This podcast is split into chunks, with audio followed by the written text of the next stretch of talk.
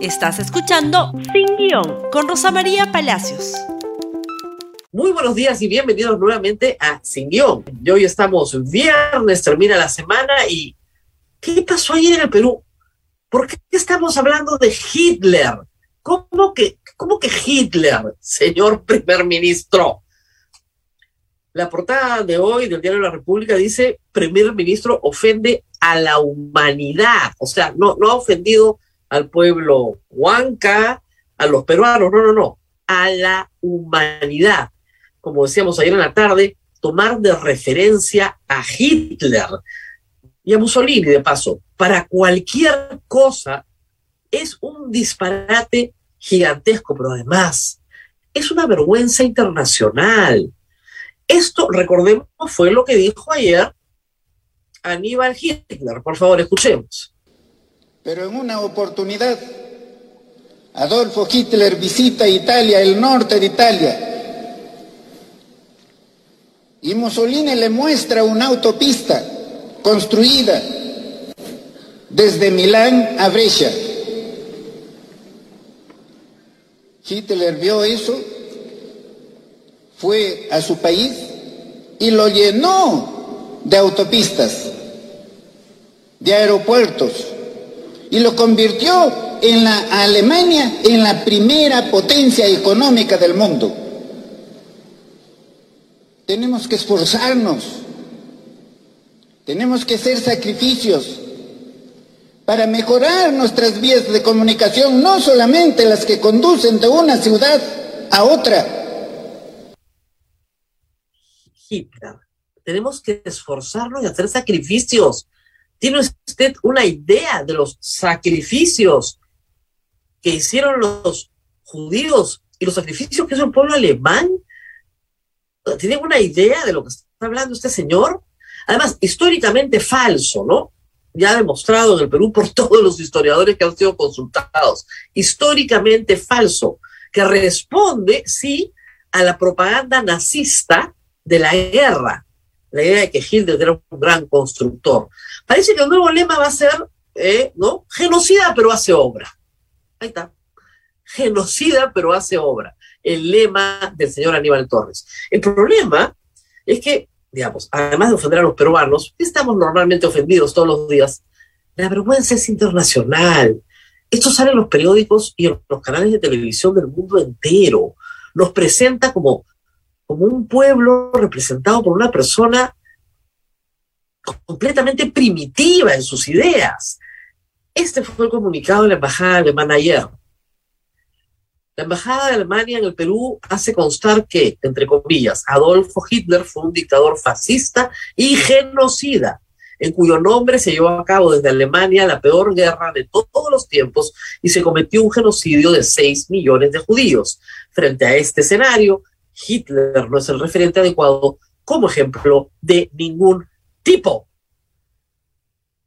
En Alemania hoy, hacer lo que ha hecho ayer el señor Aníbal Torres te ocasiona prisión, apología del nazismo. Eso, eso conlleva en Alemania prisión.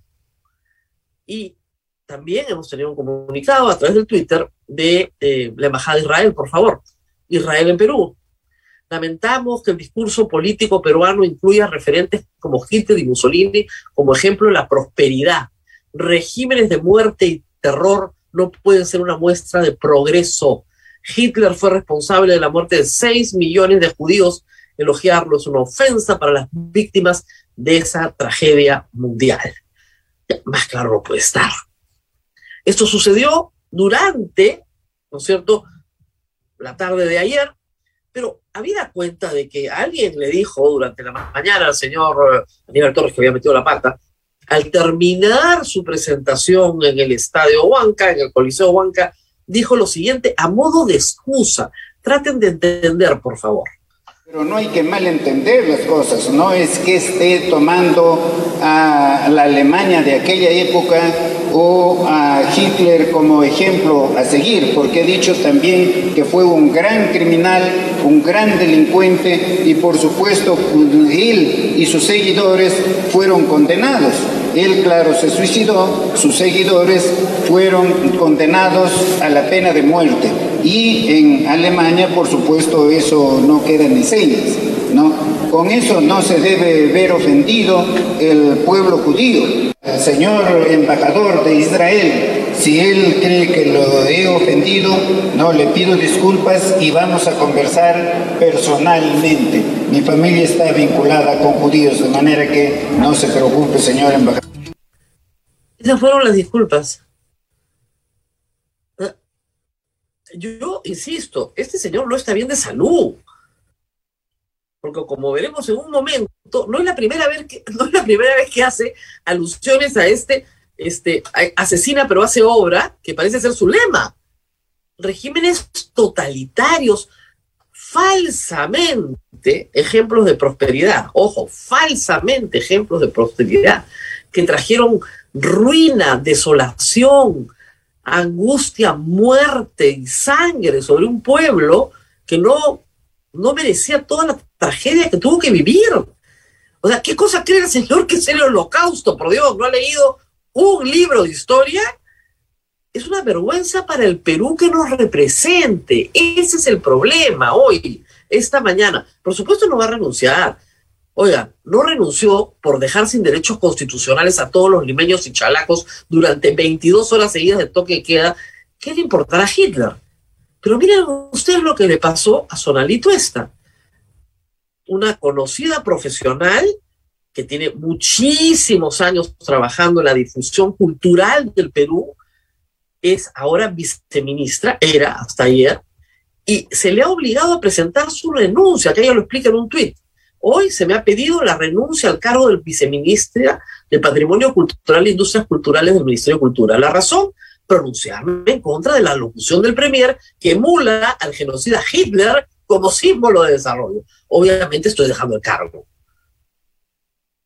Esta es la conclusión. Encima de hacernos pasar una vergüenza mundial, han despedido a Sonalito esta por decir algo sensato, que sí representa a los peruanos, que sí representa el sentir del pueblo peruano contra un genocida.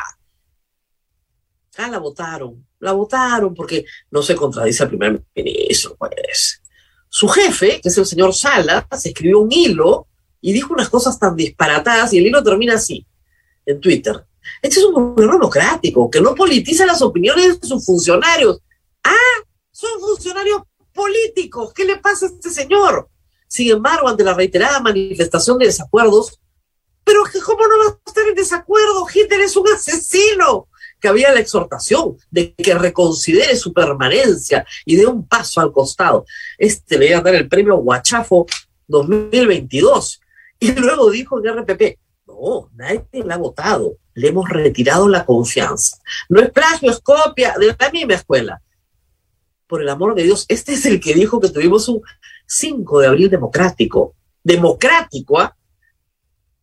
Te quitaron el derecho al trabajo, el derecho a contratación, el derecho al colegio, el derecho a la educación, a la salud, la vacunación, a todo. Democrático. Y el Congreso no hace nada por sacarlos, ¿ah? el Congreso no hace nada por sacarlos, porque además lo de Hitler es reiterado, como recordaron ayer bien en las redes sociales, este es Aníbal Torres el 18 de marzo de este año. Escuchen, por favor.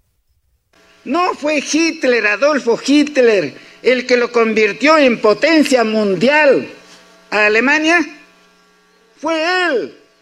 No fue Hitler, Adolfo Hitler, el que lo convirtió en potencia mundial a Alemania fue él. Este señor tiene una obsesión con Hitler. No es un ejemplo, es la segunda vez que lo menciona. O sea, ¿qué, le pasa al presidente de la República? Ya, bueno, ya todos sabemos lo que le pasa, ¿no es cierto? En este momento, según la encuesta de datos de ayer, el presidente de la República tiene 19% de aprobación, ya bajó de los 20 puntos. El Congreso 12%. Y en el medio nosotros, los verdaderos cautivos de este contubernio entre un grupo que ha ganado la presidencia y, que cree que tiene derecho a rapiñar sobre el Estado, hacer lo que le da la gana. y encima hacernos pasar vergüenzas internacionales como esta. Ayer no hubo un consejo de ministros en Huancayo, hubo un festival folclórico, hubo eh, una prédica de templo, una catarsis colectiva, una terapia de grupo, un cabildo abierto, cualquier cosa, menos menos un Consejo de Ministros. Porque los consejos de ministros sirven para aprobar normas que requieren el voto aprobatorio del Consejo de Ministros. Y eso ayer no ocurrió. Pero sí ocurrió otra cosa. El presidente, en un alarde de demagogia, dijo que iba a hacer unos proyectos de ley. No tenía nada que ofrecer el presidente y como le reclamaban que cumpla sus promesas de campaña, y ya nadie las recuerda, la verdad, porque eran un mamarracho. El diario programa de Vladimir Serrón era y es un mamarracho. Económicamente es un mamarracho, eso es el hambre garantizada para todos los peruanos. Comenzó en un alarde de demagogia a decir sonceras, discúlpenme ya, sonceras. Va a legislar lo que ya está legislado. Ah, ¿qué tal? Un genio el hombre, contra los monopolios y los oligopolios que son los culpables del alza de precios. No, no. ¿Qué? ¿Le vamos a declarar la guerra a Rusia por la subida de los fertilizantes y los granos? ¿Eso es lo que vamos a hacer? ¿Y del petróleo? El señor presidente de la República creía que un monopolio era replay. Y no creía eso cuando era chiquito, lo creía el año pasado en campaña. Estoy seguro que si le hacemos la pregunta nuevamente, ¿qué cosa es un monopolio? Probablemente tampoco lo pueda responder. Pero esto fue lo que dijo ayer, escuchemos. Llegando al despacho, inmediatamente con el Premier ingresaremos el proyecto de ley constitucional del artículo 61 de la Constitución Política del, país, del Perú, donde se está pidiendo la prohibición de los monopolios, acaparamiento, especulación y, concerta, y concentración, concertación de precios. Finalmente, el proyecto de ley de amnistía en el sector transporte terrestre de personal y mercancía que fomenta la reactivación del sector afectado por la grave consecuencia de la, COVID-19. Proyecto de ley de amnistía, nadie paga una multa base en el Perú, ¡yeah! ¿En serio? ¿Ese es un comportamiento responsable? No, no es un comportamiento responsable. Tú violas las normas de tránsito, total no sirven para nada. Te ponen una papeleta ahí, ¿quién la va a pagar? Ese es el mensaje responsable de nuestro señor presidente. Pero en cuanto a monopolios, artículo 61 de la Constitución. No hay ley constitucional, señor presidente, hay ley de reforma constitucional. Necesita 87 votos en dos legislaturas y no los tiene. Felizmente no los tiene, porque lo que usted quiere legislar ya está legislado. ¡Qué horror! Artículo 61 de la Constitución. El Estado facilita y vigila la libre competencia, combate toda práctica que la limite y el abuso de posiciones dominantes o monopólicas. Ninguna ley ni concertación puede autorizar ni establecer monopolios. ¿Cuál es el problema? Y en el caso específico de la prensa, radio y televisión, es el segundo párrafo. La prensa, la radio, la televisión y los demás medios de expresión, comunicación social y en general, las empresas, los bienes y servicios relacionados con la libertad de expresión y de comunicación no pueden ser objeto de exclusividad, monopolio ni acaparamiento directo o indirectamente por parte del Estado ni de particulares. Como es público, desde el año 2013 yo he firmado una acción de amparo para que se cumpla el segundo párrafo de el artículo 61 de la Constitución. Así que no me van a contar a mí de monopolios, ni de acaparamiento. Pero lo que está proponiendo el presidente es una soncera, por varias razones. La primera, copien bonito, porque parece que no tienen abogados en PCM. Decreto legislativo 701. Ese es el antecedente, ese es el de los noventas, el que prohíbe todas las prácticas monopólicas y el abuso de posición de dominio que es lo que se prohíbe en el Perú. ¿Usted sabe por qué no se puede prohibir el monopolio per se? Porque el monopolio per se está en manos del Estado. Se llama empresas de agua, EPS o Sedapal. Agrorural, que maneja todo el guano del Perú, es un monopolio. Enaco, toda la compra de coca es un monopolio. Esos son los monopolios. Esos son los monopolios. Por eso no los puedes prohibir por sí mismos. Pero tienes que prohibir todas las prácticas de abuso de posición, de dominio en el mercado. Eso es lo que tienes que prohibir. El decreto legislativo vigente es el 1034, anota bonito, 1034, represión de conductas anticompetitivas. Está todo legislado, todo legislado, ¿ok? Pero para impedir fusiones que pudieran generar abusos de posición de dominio por oligopolio, está la ley, anota bonito, saca el lápiz, 3112. Ese es reciente, ese es del año pasado, del Congreso que se fue. Y esa, ¿quién la regula también? Indecopi. Indecopi revisa las fusiones cuando una fusión va a tomar una porción del mercado que puede hacer que finalmente sea anticompetitiva el desarrollo de las demás actividades ahí. Ya está toda la legislación, papito lindo, ¿por qué te engañan? O sea, que Vladimir Cerrón te haya vendido en la plaza de armas no significa que nos las tenga que vender a nosotros. Siguiente proyecto, por favor. Ley que sanciona la discriminación en el ingreso, uso y disfrute de las playas y otros bienes de dominio público. Ley que modifica la ley, la ley 31 307 del nuevo Código Procesal Constitucional para evitar las paralizaciones de las obras públicas a través de proceso, a través de proceso de amparo. Hay muchas obras paralizadas y que están en proceso de arbitraje, miles de obras.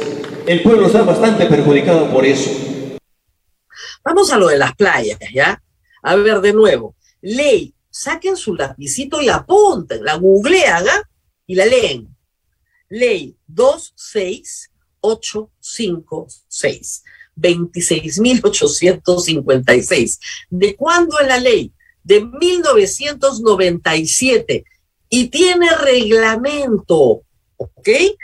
El litoral, es decir, la orilla del mar y la arena 50 metros de la orilla del mar, es de dominio público y no puede ser ¿no es cierto?, de dominio privado. Ley de 1997, con una excepción. Pues me van a decir al toque, el Club Regatas tiene una playa privada, porque la ganó al mar, porque no existía, porque había un acantilado y el agua reventaba contra el cerro hace 100 años. La ganó al mar, por eso se permite. Esa ley establece los accesos cada mil metros accesos que tienen que ser creados, controlados, fiscalizados por quién? Por la municipalidad distrital. Si tu municipalidad distrital no cumple con la obligación legal, reclámale a tu alcalde que tiene que abrir los accesos, accesos que son peatonales, 250 metros y motorizados de los 250 metros hacia la vía de acceso. Eso es lo que manda la ley. Obviamente hay excepciones porque la costa peruana no es plana. Hay acantilados, roqueríos, cortes abruptos, ¿no es cierto? Entonces hay excepciones.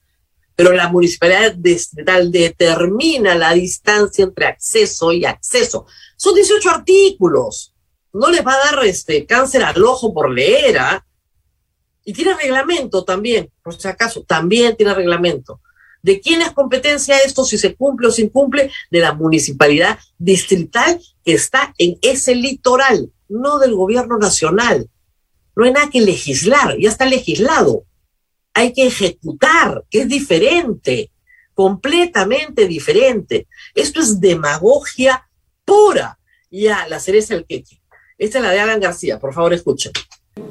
También anuncio de que vamos a trabajar un proyecto de ley para ver de qué manera nuestros, los funcionarios, los ministros, empezando por la presidencia de la República y nuestros hermanos congresistas, nos hacemos una rebaja del sueldo para que ese, demos una muestra de eso, para que vaya también a ver de qué manera damos, la, damos de alguna u otra forma para satisfacer las necesidades del país.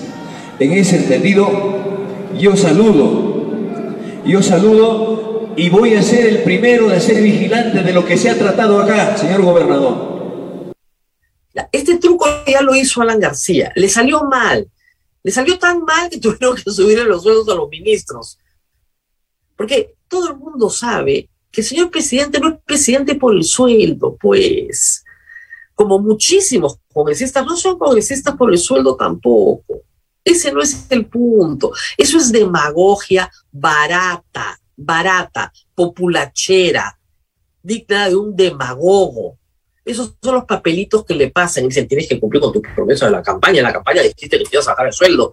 ¿Ustedes creen que a Bruno Y a los sobrinos les interesa el sueldo, que a Karelim López, a los contratistas chinos, les interesa el sueldo. Ese es el problema. Miren, a, la única que le interesa el sueldo es a la ex ministra de la mujer, Anaí Durán, que ha renunciado a la presidencia de su partido para ganar 17.400. Ese, ese es el único caso que conozco. En este gobierno el tema no es el sueldo, el tema es el poder para rapiñar del gobierno. Entonces déjense de hacer demagogia, por el amor de Dios. El presupuesto público no va a variar. Lo que sí va a variar, ojo, ojo, es la recaudación tributaria para las municipalidades del Perú. Anoche en el Congreso le redujeron el 18% al pollo, a los fideos, a los cárnicos, eso no se va a manifestar en una rebaja del 18% para esos productos en los mercados, porque son productos que tienen una cadena de tributación, son impuestos al valor agregado.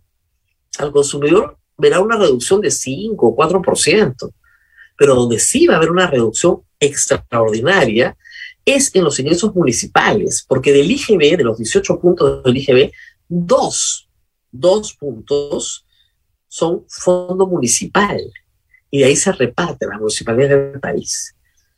Entonces, esos 300, 400 millones de soles, no sé ya exactamente cuántos serán al mes, que podría significar esa caída en la recaudación, va a tener un impacto directo en las municipalidades de todo el país. Y eso ni siquiera se discutió anoche en el Congreso de la República, donde no pueden ni aprobar una exhortación que no tiene valor vinculante para que el presidente renuncie. ¿Qué tal? Ni eso pueden aprobar. Bien, 63 votos, 24 fantasmas que ni siquiera, ni siquiera aparecieron. Qué horror, Dios mío. En fin, terminamos una semana muy dura para todos. Espero que tengan un fin de semana muchísimo más tranquilos. Por supuesto que pueden circular a donde les dé la gana en carretera. No me sigan preguntando eso, que me da cólera, ¿ya? Los estados de emergencia siempre han sido iguales, siempre tienen un artículo de cajón que dice exactamente lo mismo, que se suspenden las garantías establecidas en el artículo 137, inciso 1 de la Constitución. Parece que un grupo de abogados de Lima ayer descubrió que así se legislaba en estado de emergencia, porque no entendían nada. Qué horror, Dios mío, por supuesto que pueden circular, vayan a donde quieran, paseanse, gasten, muevan la economía. Nos tenemos que despedir, compartan, compartan este programa en Facebook, Twitter, Instagram, YouTube y nos vemos nuevamente el lunes de la próxima semana. Hasta pronto. Gracias por escuchar Sin Guión con Rosa María Palacios. Suscríbete para que disfrutes más contenidos.